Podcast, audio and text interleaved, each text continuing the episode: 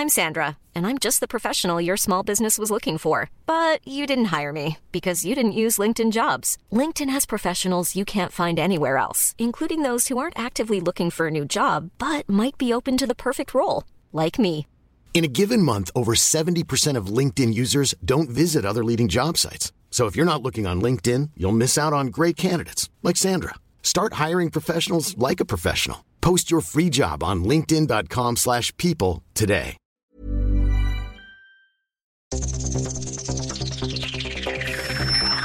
Los desafíos actuales exigen que la ciudadanía tenga la capacidad de saber, pensar y participar más que antes. Bienvenidos a Sociedad Horizontal, un espacio donde Armando Ríos Peter y sus colaboradores analizan los temas más relevantes de la política y su impacto tanto en redes sociales como en las calles.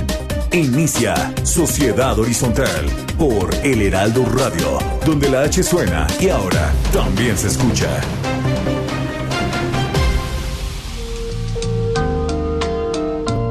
Esta tarde vi llover, vi gente correr y no estabas tú. La otra noche vi brillar un lucero azul y no estabas tú. La otra tarde vi que un ave enamorada daba besos a su amor, ilusionada, y no estabas esta tarde. Hola, ¿qué tal? ¿Cómo están? Estamos escuchando esta tarde vi llover uno de los grandes éxitos del talentosísimo yucateco Armando Manzanero, pues con la intención de reconocerlo como el gran compositor mexicano que fue y sobre todo pues que será ampliamente recordado por generaciones por tan bellas canciones que nos heredó a todos los mexicanos y al mundo entero. Les damos la bienvenida a Sociedad Horizontal, la verdad que todos construimos a través de la señal del Heraldo de México. Yo soy Armando Ríos Pinter y están aquí conmigo y les agradezco, como siempre, enormemente. Maru Moreno, ¿cómo estás, Maru? Hola Armando, bien, ¿y tú qué tal? Feliz de estar con ustedes. Bien, contentísimo de tenerte, como siempre, como cada domingo con nosotros, Maru, y mi queridísimo Pedro Sáez. ¿Cómo estás, Pedro? Muy bien, muchísimas gracias Armando, muy contento de estar aquí como todos los domingos. Padrísimo, Pedro. Mil gracias por acompañarnos. Y bueno, pues gracias a quienes nos apoyan en los controles desde las instalaciones del Heraldo Radio. Un abrazote fuerte, feliz año nuevo a Gabriel González, a Yasmín Hernández. Y bueno, pues aprovechamos para enviarles saludos a todos los que nos escuchan en la Ciudad de México, en Monterrey, Guadalajara, Nuevo Laredo, Tampico, Ciudad del Carmen, Villahermosa, Hermosillo, Nayarit, Colima, Culiacán, Tuxtla Gutiérrez, Tapachula, Tehuantepec y por supuesto el bellísimo puerto de Acapulco, además de también Morelia, Michoacán, a quienes les damos la bienvenida a Sociedad Horizontal. A todos, muchas, muchas gracias por su preferencia. Y bueno, pues Maru, recuérdanos las redes, por favor. Claro que sí, en Twitter nos siguen con arroba Heraldo de México, en Facebook El Heraldo México y en Instagram arroba El Heraldo de México. Y también nos pueden escuchar online a través del portal del heraldodemexico.com.mx. Esperamos todos sus comentarios en Twitter con el hashtag de Sociedad Horizontal. Vivimos un cambio de era, la tecnología ha provocado nuevas formas de organización y de comunicación, las jerarquías tradicionales pierden su valor a pasos agigantados y hoy el diálogo es el motor para entender que la verdad cotidiana la construimos todos, especialmente si logramos ponernos en los zapatos del otro. Y bueno, pues entrando en materia, hoy tendremos como cada domingo un análisis con los temas más calientes de las redes sociales y esta información, como siempre, le agradecemos a Metrix conocer la verdad en una sociedad digital, pues esta es cortesía de esa importante, importante investigación que nos hace Metrix cada domingo. Yo quisiera empezar, mi querido Maru, mi querida, mi, querido Pedro, eh, pues para, para comentar eh, sobre estos hechos de la semana pasada, del pasado 6 de enero.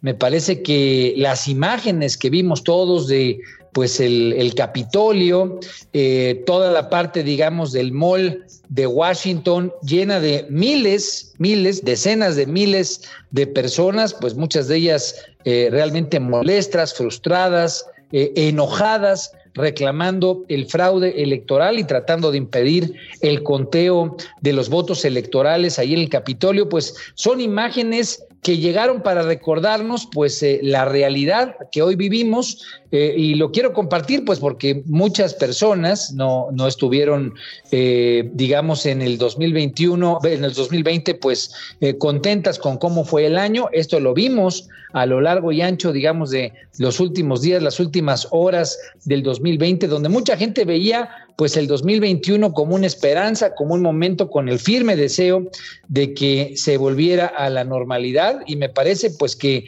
esas imágenes de, repito, de decenas de personas pues bloqueando las puertas del Capitolio, tratando de entrar con policías armados, con gases lacrimógenos, pues nos recuerdan la nueva realidad que hoy vivimos. Y me parece que esa nueva realidad pues es parte de esta hiperconectividad de la que tanto hemos hablado aquí en Sociedad Horizontal eh, y que nos deja claro pues que el 2021 seguirá siendo un año complejo porque pues no es solamente el 2020 y la pandemia, sino es todos los cambios tecnológicos que ha habido, cómo la gente hoy puede informarse, comunicarse y organizarse de una manera distinta, descentralizada, así lo decimos aquí, y eso lo que permite pues es que los tipos de movilización tengan los impactos que vimos, que los líderes, como en el caso de Donald Trump, tengan las capacidades de convocatoria que han tenido y que seguramente van a mantener.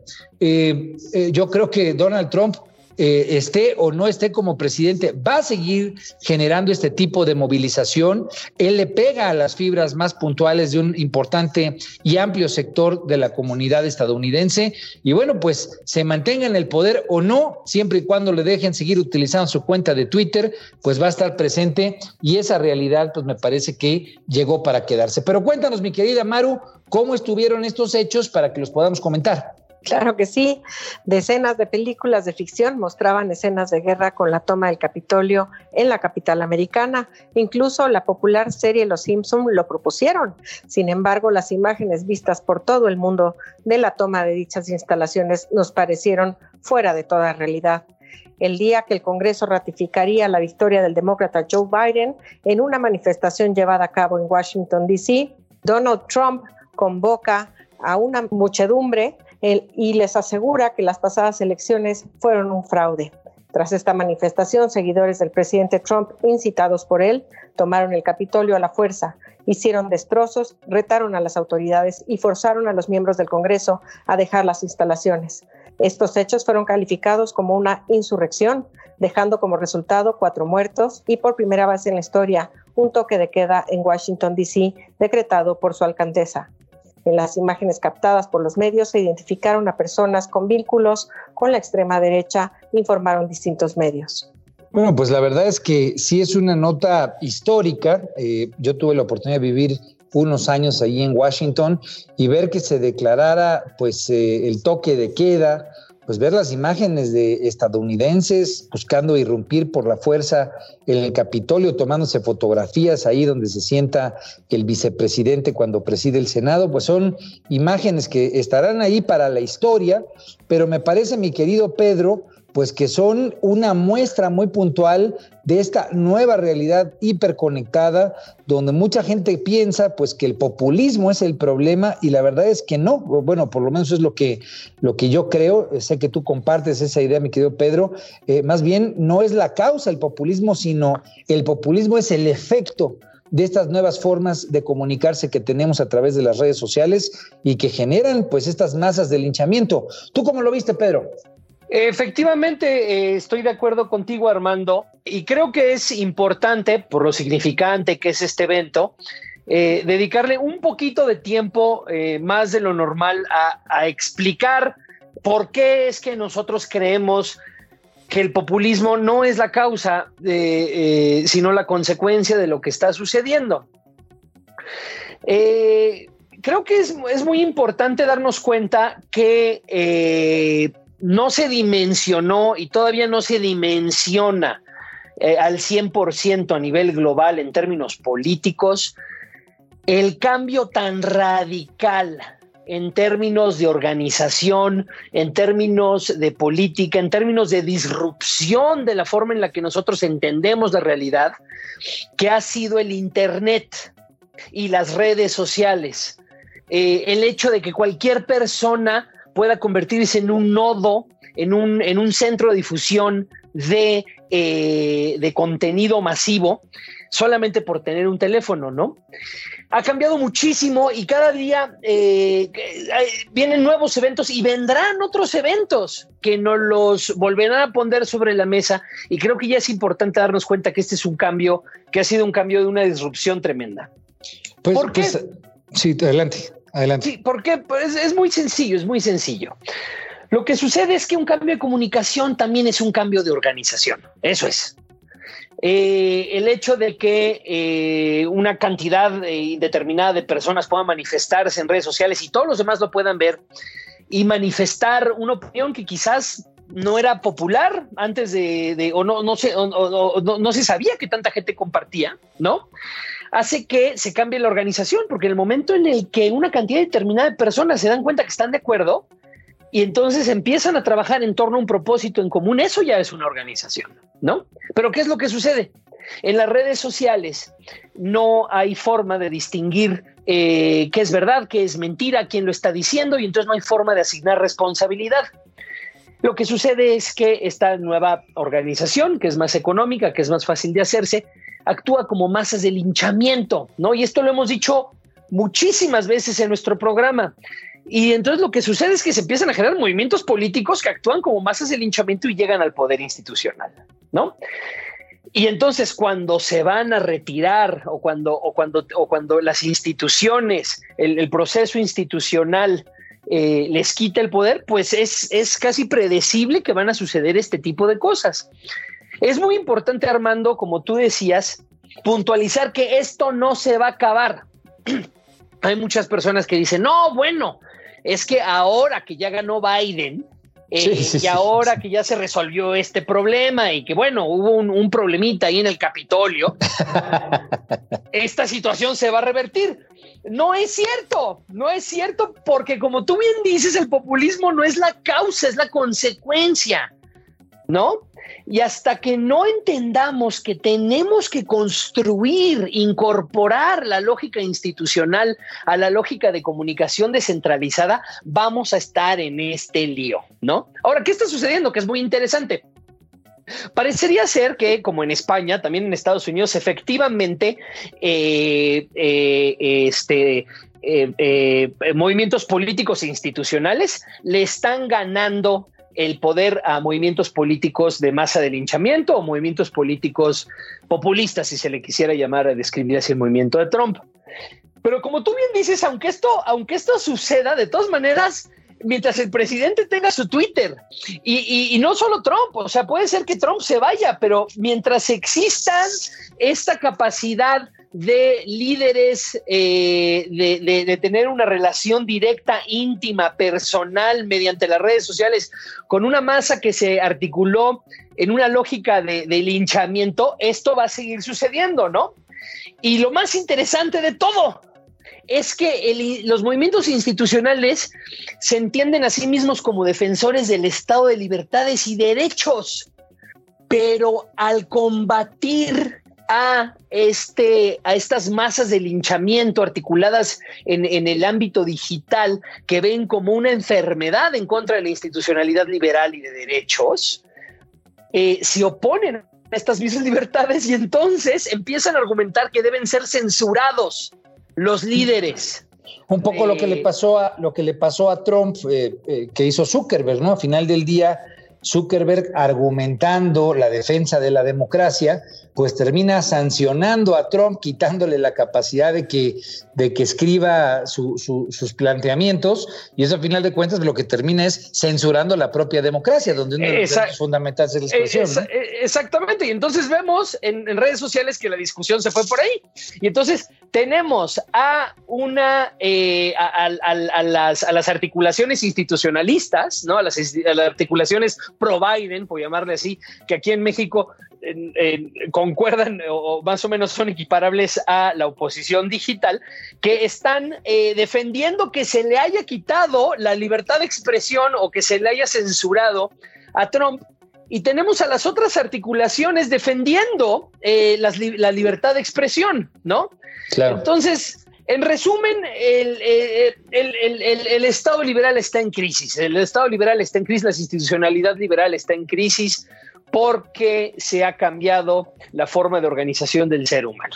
Pues sin duda alguna, y esa crisis eh, pues se mantendrá hasta en tanto no haya una armonización, como lo dices tú, de las capacidades institucionales, pues con las velocidades de movilización, de organización, de comunicación, de articulación que tiene hoy, pues la sociedad, que al hacerlo de manera descentralizada, aquí lo hemos visto, mujeres organizándose, saliendo a marchar, haciendo un paro nacional, eh, pues digamos, de la economía como tal, en, en escasos días, ¿no? O sea, las capacidades de organización van mucho más allá de la capacidad de respuesta institucional.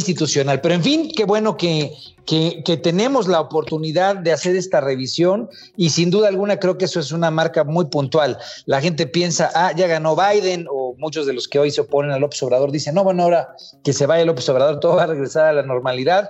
Yo solamente les pido que se imaginen de qué se va a tratar, pues un Estados Unidos que queda sin duda alguna dividido, 70 eh, millones de personas votaron por Trump y Trump si le mantienen el Twitter pues eh, si para muchos era un dolor de cabeza desde el espacio de la presidencia de los Estados Unidos, pues tal vez pueda ser un dolor de cabeza un poquito más contundente desde la oposición, eh, por supuesto, capaz de organización. Pero en fin, lo dejamos ahí como una reflexión, sobre todo ahora que vienen las elecciones mucha gente, precisamente aquí en nuestro caso, y vamos a revisar el tema de la alianza PRI, PAN, PRD, pues piensa que si regresara el PRI, el PAN, el PRD, eso nos llevaría nuevamente a la normalidad o a lo que ellos le llaman la normalidad. Eh, creo que vale la pena entender bien lo que está pasando en Estados Unidos y lo que va a pasar en Estados Unidos en términos de esa articulación digital. Pero bueno, pues vámonos al siguiente tema, mi queridísima Maru. ¿Cómo estuvo este notición interesante, contundente pues de que López Gatel se nos fue de vacaciones, muchas críticas en las redes, ¿no?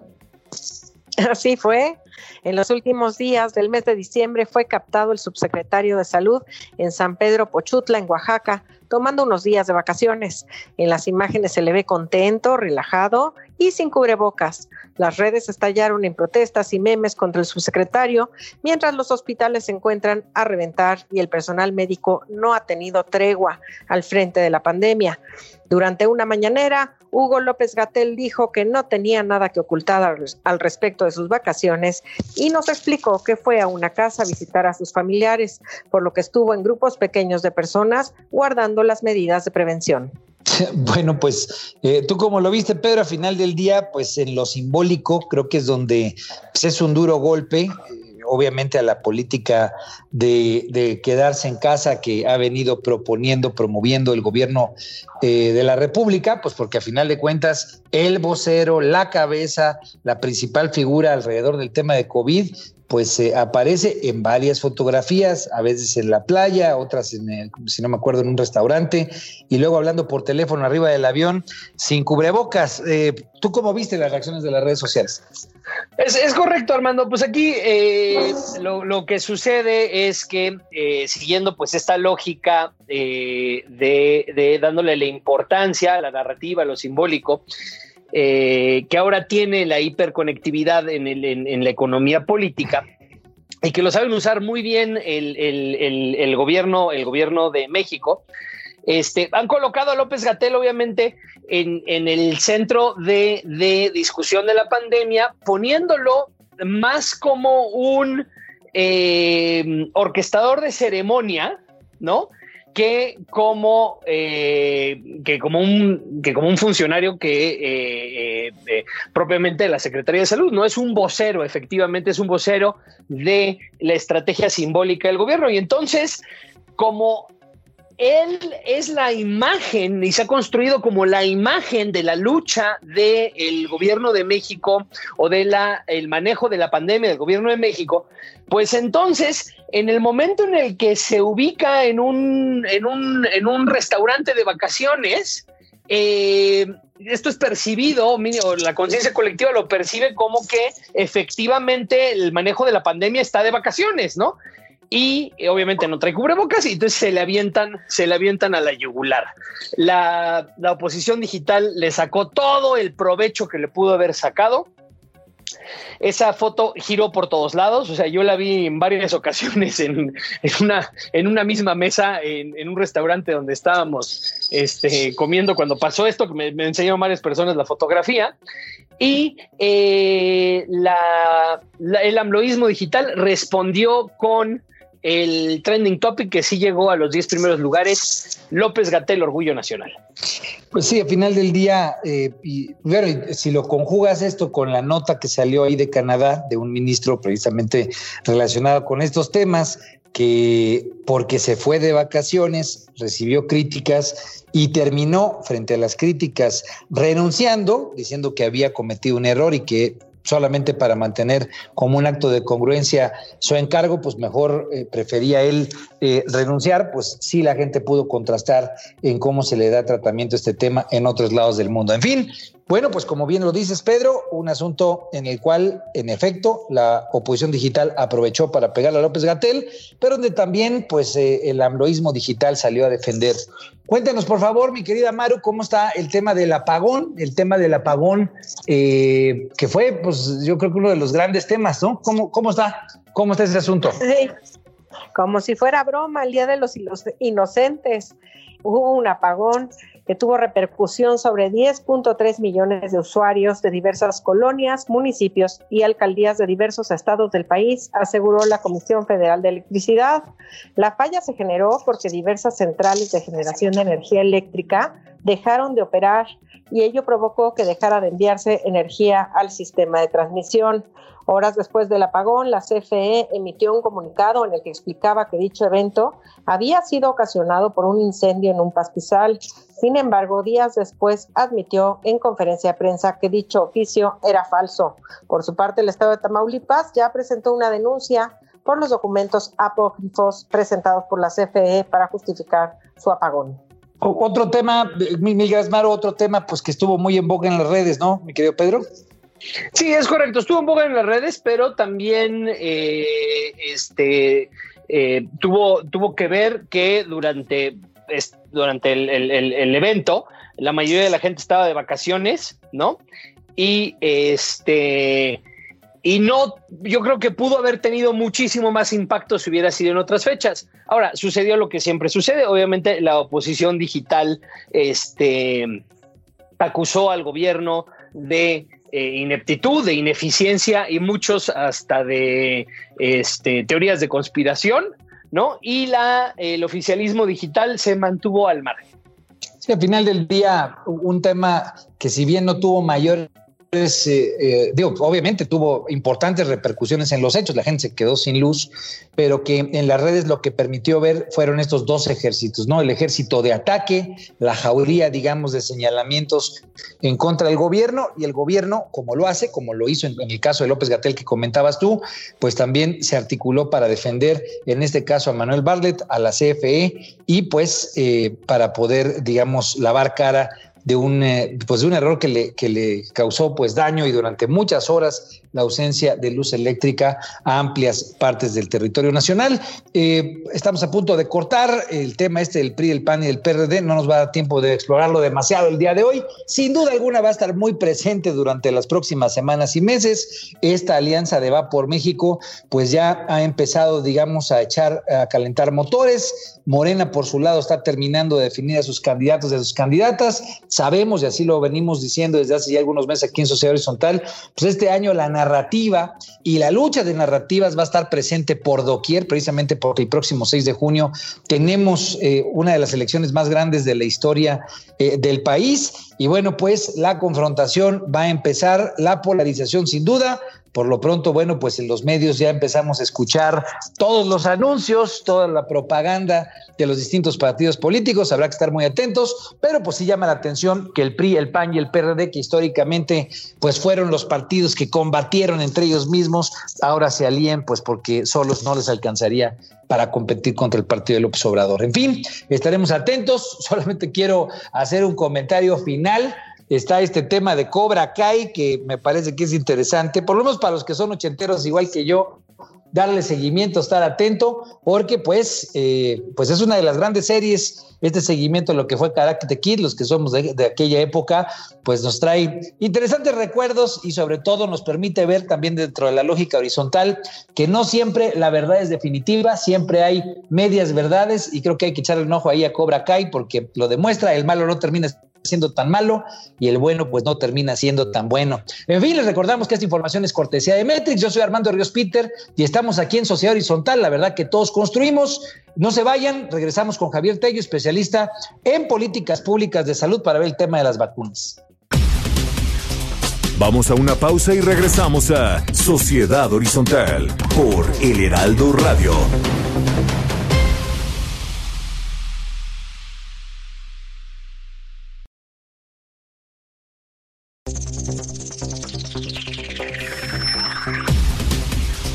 Regresamos a Sociedad Horizontal por El Heraldo Radio. Mis más ardientes anhelos en ti realizaré. Te morderé los labios, me llenaré de ti. Voy apagar la luz para pensar en ti. Hola, ¿qué? ¿Cómo están? Seguimos aquí en el Heraldo Radio. Ahora estamos escuchando Voy a apagar la luz del gran Armando Manzanero. Pues como decimos, como un homenaje a ese gran autor mexicano, pues que desafortunadamente se nos fue, pero que siempre con su música y con su talento seguirá con nosotros. Muchas gracias por seguir aquí en Sociedad Horizontal. Estamos eh, precisamente aquí eh, en la verdad que todos construimos. La información es cortesía de Metrix. Y pues yo soy Armando Ríos Peter. Les damos la, la bienvenida a esta segunda parte con Maru Moreno y con Pedro Sáez. Y especialmente bienvenido mi querido Javier Tello. Él es médico cirujano y analista en políticas públicas de salud. Nos ha acompañado pues a lo largo de estos meses de la pandemia, dándonos orientaciones y pues eh, dándonos seguimiento a cómo está funcionando la política pública, especialmente alrededor del tema del COVID. Más de 120 mil personas desafortunadamente han perdido la vida por esta enfermedad. Yo pues aprovecho eh, para hacer el comentario, un gran amigo eh, Manuel Jiménez Guzmán, quien hasta hace poco eh, fungía como presidente de Fuerza por México, pues desafortunadamente, terriblemente, perdió la vida precisamente por el COVID. Entonces, pues eh, hay que quedarse en casa, hay que seguir las, las reglas de, de cuidado, de cuidarse, no solamente en lo personal, sino cuidarse para cuidar a los otros. En fin, mi querido Javier, ¿cómo estás? ¿Qué tal? ¿Cómo estás, Armando? Muchas felicidades. Pedro Maru, ¿cómo les va? Pues gusto en tenerte aquí, como comentaba, pues eh, afligidos por este tema. En el caso de Manuel Jiménez Guzmán que comentaba yo, pues aprovecho para mandarle un saludo a su familia. Eh, cuéntanos este tema de las vacunas, mi querido Javier, porque pues ha sido un amplio tema de discusión. La gente pues eh, obviamente está atenta al tema, atenta a lo que va a hacer el gobierno, atenta a si la vacuna va a funcionar. Eh, se ha hablado mucho de si se va a utilizar políticamente o no, si va a servir para el proceso electoral. ¿Tú cómo ves, eh, digamos, en términos generales, eh, este tema de las vacunas? Bueno, déjame poner rapidísimo un contexto general. Lo primero es que sí hay que decirlo, siempre va a ser una buena noticia que tengamos ya vacunas en México. Eso, eso creo que no podemos nosotros eh, para nada disminuirlo ni mucho menos. Eso, eso a mí me parece bien. Dicho lo anterior, creo que hay que diferenciar muy bien entre dos cosas: las vacunas y la vacunación. Qué bueno que hay vacunas, qué bueno que tenemos en este momento una vacuna excelente, de, excelente calidad, como la de Pfizer BioNTech. La de AstraZeneca es otra vacuna muy buena y, parece ser que ese va a ser la, esa va a ser la tónica. Hasta aquí vamos, vamos bien en relación a lo que se ha puesto y lo que se han propuesto. Han hecho unos números, ok, justos los números. Canadá le sobran como nueve veces su eh, dosis por habitantes y en México vamos a quedar a raya, o sea, no va a haber un vial sobrante para nadie, pero vamos a, decir que esas son las buenas noticias que se han empeñado en tener vacunas, en conseguirlas y en que lleguen en algún momento. ¿Ok? Ahora bien, dicho lo anterior, lo que estamos viendo nosotros es que algo ocurrió en la comunicación o en estas cosas que creemos que luego hay pleitos palaciegos y uno no se habla con el otro, lo que sea, pero nos da la impresión de que eh, la táctica, la logística de vacunación es absolutamente ineficiente. Es decir, nosotros tenemos que aplicar porque esos sí son números que sabemos. Los demás todavía no lo sabemos, pero sí sabemos que vamos a tener un millón cuatrocientas mil vacunas a finales de enero de Pfizer BioNTech, ¿ok? Eso significa que debimos haber estado vacunando 52 mil personas diarias desde el lunes pasado, Armando, ¿sí? Sí, sí. Y estamos vacunando a 4.400. ¿Cómo es eso posible? Uno. Dos, el que no hayamos previsto que pudiéramos haber comprado una vacuna que requiere una ultracongelación, etcétera, etcétera, y que me da la impresión de que era la única manera de poder tener y salir en la foto con una vacuna, perdón, lo cual está bien, qué bueno que se tomaron la foto, ¿sí? Porque si no tuviéramos la de Pfizer no tendríamos nada, ¿están de acuerdo? Sí, sin duda. ok, pero eso los agarró literalmente con los pantalones abajo y no tenemos toda la logística que hubiéramos necesitado haber tenido hace cuatro meses para y todo entrenado. ¿Qué sabemos? Sabemos que han eh, entrenado a 300 personas, 300 para vacunar esto. La prueba es que ese número que ustedes ven en la diapositiva de anoche, 4.444, y ya ven que no subimos de ahí las barritas de vacunación, se llama capacidad instalada. No hay para vacunar a más ahorita. ¿Y qué me asusta? Que ayer en la, en la reunión de gobernadores ya repartieron una lista enorme en donde vamos a, para todos los estados de la República y cada uno de los gobiernos de los estados se va a tener que hacer cargo de su vacunación. Ejemplo, Nuevo León tiene que aplicar, a partir del lunes, tiene que aplicar 5 mil dosis diarias, que son más dosis de las que aplicamos diariamente en todo México. Vaya, claro. En México y Querétaro, ¿no? Digo, y, y Coahuila, perdón. Entonces, Sí, a mí personalmente y a varios de mis colegas nos tiene muy preocupado cuál es esta logística. Ah, ah, que, que yo he diagnosticado con dos problemas principales. Uno, estamos llevando la gente a la vacuna y no la vacuna a la gente. ¿Cómo fue posible que esto sucediera? ¿Por qué no estamos llevando a la gente las vacunas a donde trabajan? Las vacunas se están resguardando en el Instituto Nacional de Cancerología, ¿ok? De ahí eh, las sacan del, del supercongelador y las llevan al colegio militar. En vez de cruzarse la calle y vacunar a los del Instituto Nacional de Nutrición, a los de nutrición los suben en un camión a deshoras de la mañana y los hacen que vayan al colegio militar, que se esperen a bordo de un camión, que bajen y estén en una fila perfectamente formados, no se pueden salir, no hay baños, yo insisto en eso, ¿sí? Hay un baño que no tiene papel y jabón, me lo dijeron, para un proceso de 15 minutos y luego te regresan. Es decir, perdiste cuatro o cinco o seis horas, sea tu turno de trabajo o vengas desvelado de tu guardia anterior, para una verdadera cosa absurda. Bueno, si no hemos podido resolver ese tema, no sé cómo vamos a resolver aplicar 460 mil dosis semanales en lo que resta del mes. O sea, que, creo que tenemos ahí un cuello de botella enorme. ¿eh? Sí, bueno, como bien lo dices tú, pero digamos, eso es en términos de las capacidades instaladas o digamos del capital humano eh, que esté organizado para hacerlo. Luego, no, sé si tú tienes claro el tema de cómo se, se, mantendrá, digamos, entiendo que esta vacuna, especialmente la de Pfizer, necesita, necesita cierta temperatura en particular. Eh, no sé si tenemos una red de frío a nivel nacional que garantice que esto pueda ocurrir. No sé si eso nos lo puedas comentar. Sí, mira. Eh, la preocupación principal con las vacunas que requieren ultracongelación es la primera parte, ¿dónde guardo la vacuna?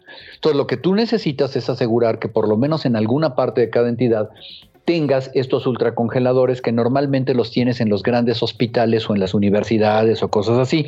Y además, como ya vimos todos, no tienes que guardar un tráiler, es una caja de un metro por un metro, por el amor de Dios, o sea, no hay problema, siempre y cuando lo tengas.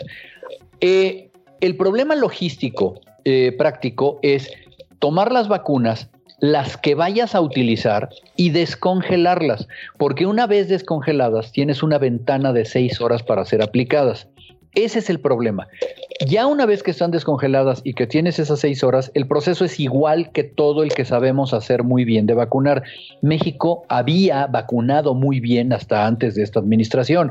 Tú este, levantas una piedra y te salen promotores de vacunación y vacunadores porque es algo que sabemos hacer muy bien. Que tomen esta gente y que le entrenen bien y que resolvamos el problema primario. Pero entonces vuelvo a mi punto. Lo que estamos buscando es llevar la gente a las vacunas o la vacuna a la gente. Si lo hacemos muy bien, podríamos llevarle la vacuna a la gente.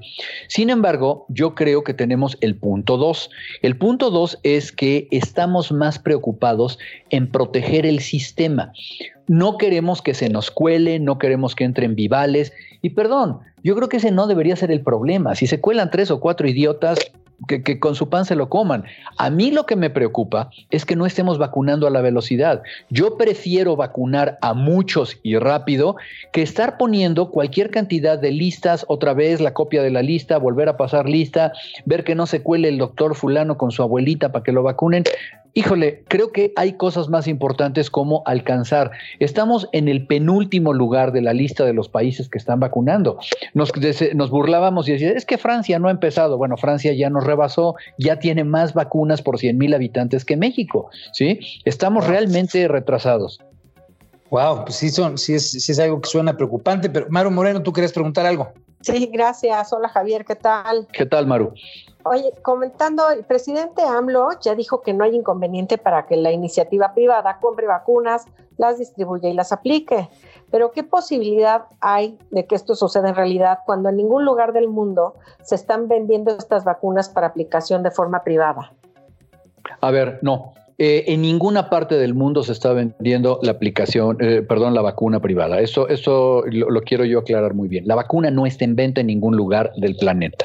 Las vacunas, primero que nada, tienen dos, dos problemas. Uno, la única autorización que hay en los países que están vacunando, es decir, la Unión Europea, Israel, el Reino Unido, etcétera, tienen una cosa que se llama autorización de uso de emergencia. No hay un registro sanitario. El registro sanitario no se los pueden dar porque no ha terminado uh, eh, los estudios de fase 3. Siguen corriendo los estudios de fase 3. Entonces no pueden tener un registro sanitario. Para que estas vacunas se pudieran vender, necesitarían estar registradas y esto va a tardar. Pero además, aunque quisieran venderlas, no tienen stock para venta. No hay manera de que, de que se vendan porque no hay, todas, todas, todas las están eh, vendiendo a los países que están eh, vacunando.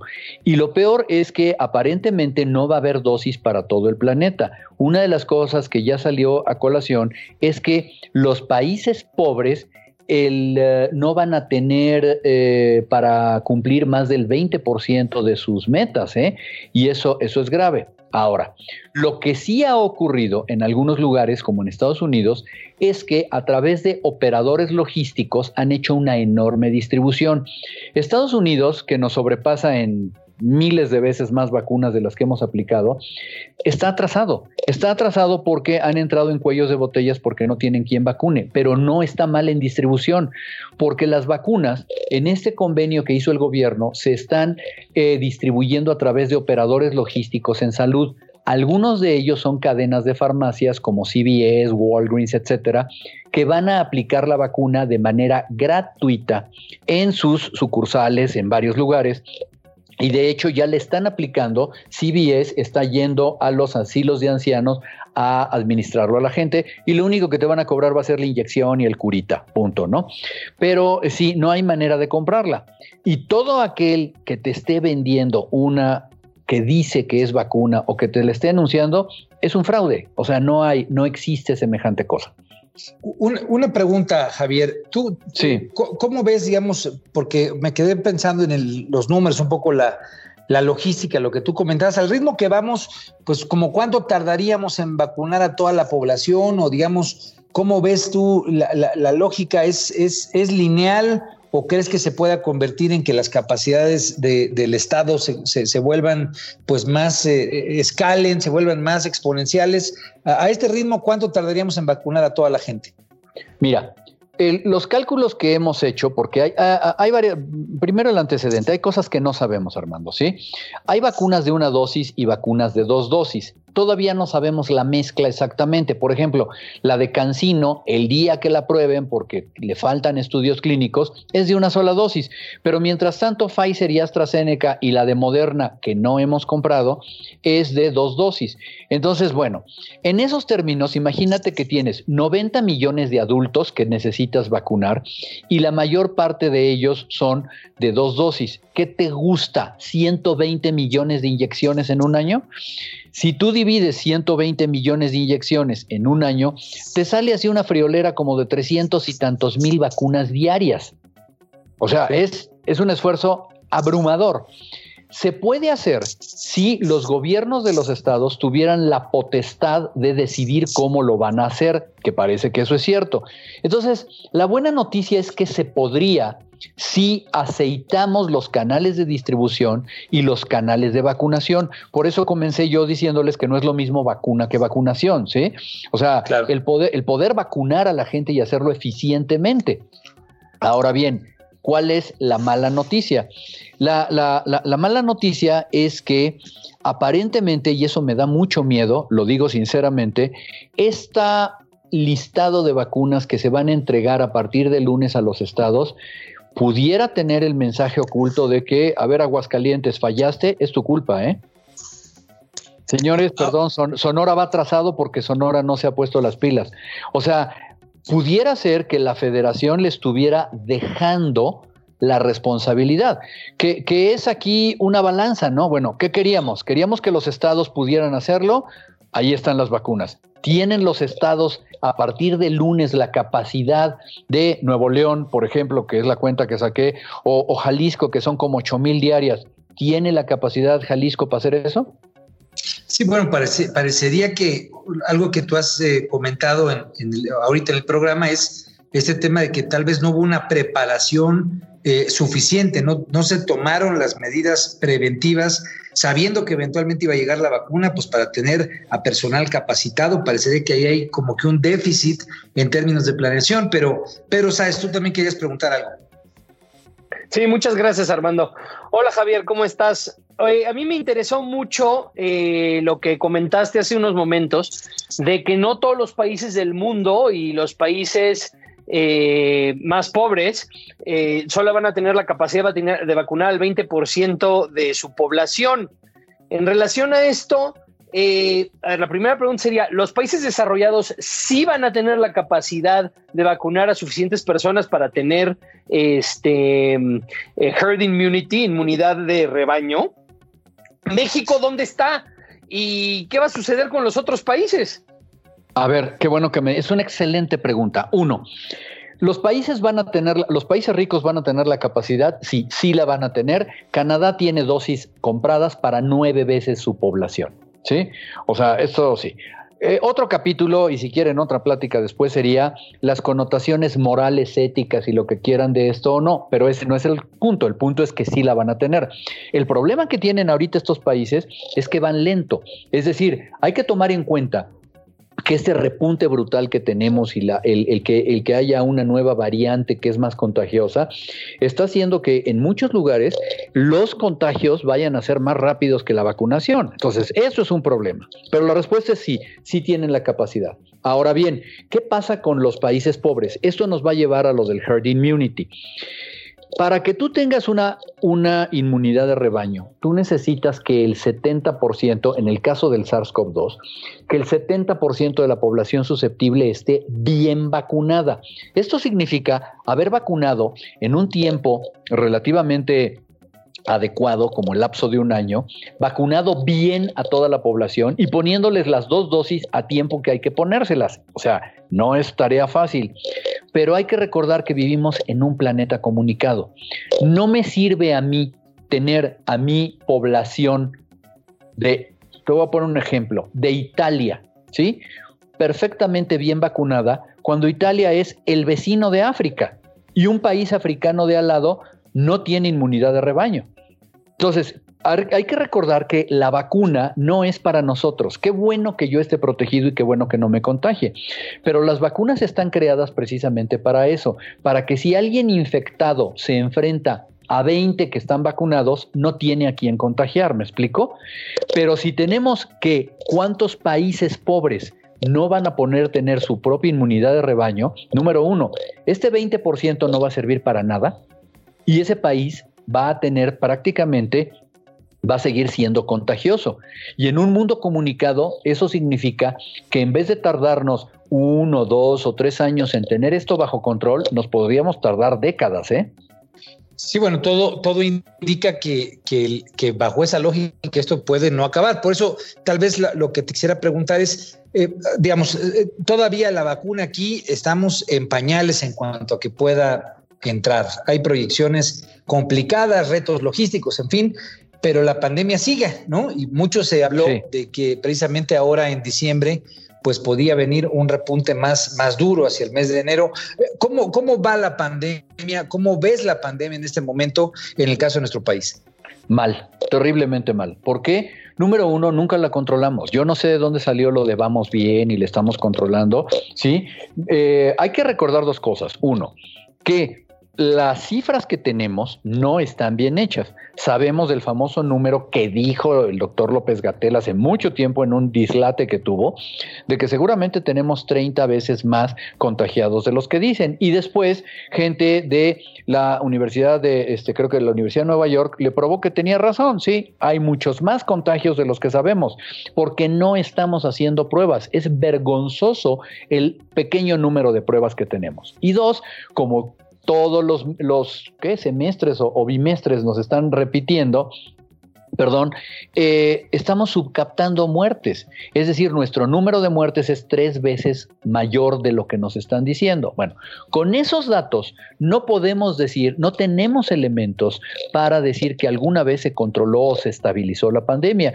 Y lo que estamos viendo en este momento en México es la unión de el crecimiento normal que está ocurriendo en el mundo, ¿sí? Por este, este repunte que hay en todo el planeta y muy posiblemente vamos a ver próximamente también la influencia de este nuevo, eh, esta nueva variante del virus que es mucho más contagioso. Ese es el famoso pico horrible que vieron en Inglaterra este, la semana pasada. Es, el, es, es la nueva variante que ya está presente en California, que ya está presente en Florida y que muy probablemente, seguramente ya anda brincando aquí en México, pero como hacemos pocas pruebas no lo sabemos.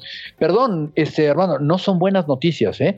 Vamos a tener que estar muy, muy alertas los próximos tres meses, por lo menos en México, completamente en guardia, porque esto ya se nos está saliendo de control. Tenemos los hospitales llenos en el área metropolitana de la Ciudad de México y en algunos otros estados. Ya no puedes llevar a un paciente a un hospital. Son 14 o 25 horas de estar sufriendo en donde te lo admiten. La gente está llevando el tanque de oxígeno a sus hospitales. No hay medicamentos para poderlos intubar. Estamos realmente en una gran crisis, ¿eh? Ahora eh, estamos a punto de terminar, Javier, pero ¿dónde estaría, digamos, el punto más, eh, más prioritario, digamos, lo eh, inmediato que debiera hacer entonces el gobierno respecto a este manejo de la pandemia? Tenemos que hacer, eh, mira, hay una cuestión básica, lo que pasa es que ya nos rebasó la crisis. Lo más importante es ver cómo salvamos la mayor cantidad de vidas. Y de ahí hay muchas derivaciones. Y una cosa que no va a cambiar nunca es que no estamos haciendo pruebas, no estamos detectando los casos y aislando los contagios. Mientras no hagamos eso, vamos a seguir teniendo gente que ya contagió, a la que ya contagió, a la que ya contagió, y vas a empezar a ver que llega gente gravísima a los hospitales. Mientras no las estemos detectando, aislando, ¿sí? Y tratando a tiempo, ese es, ese es el, punto número uno del control de cualquier epidemia, ¿sí?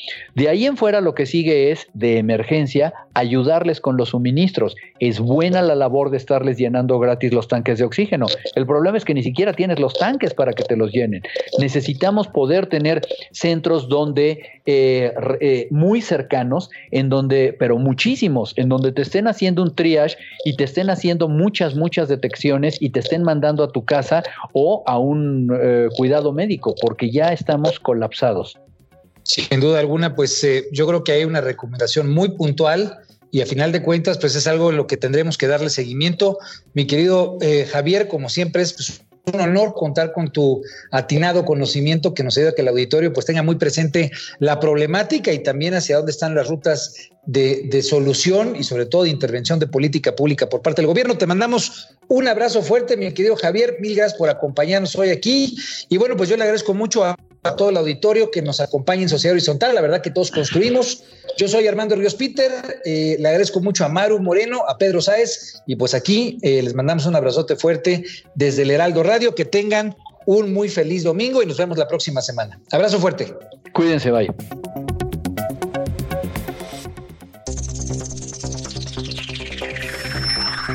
Los desafíos actuales exigen que la ciudadanía tenga la capacidad de saber, pensar y participar más que antes. Esto fue Sociedad Horizontal, un espacio donde Armando Ríos Peter y sus colaboradores analizan los temas más relevantes de la política y su impacto tanto en redes sociales como en las calles. Una producción de El Heraldo Radio, donde la H suena y ahora también se escucha.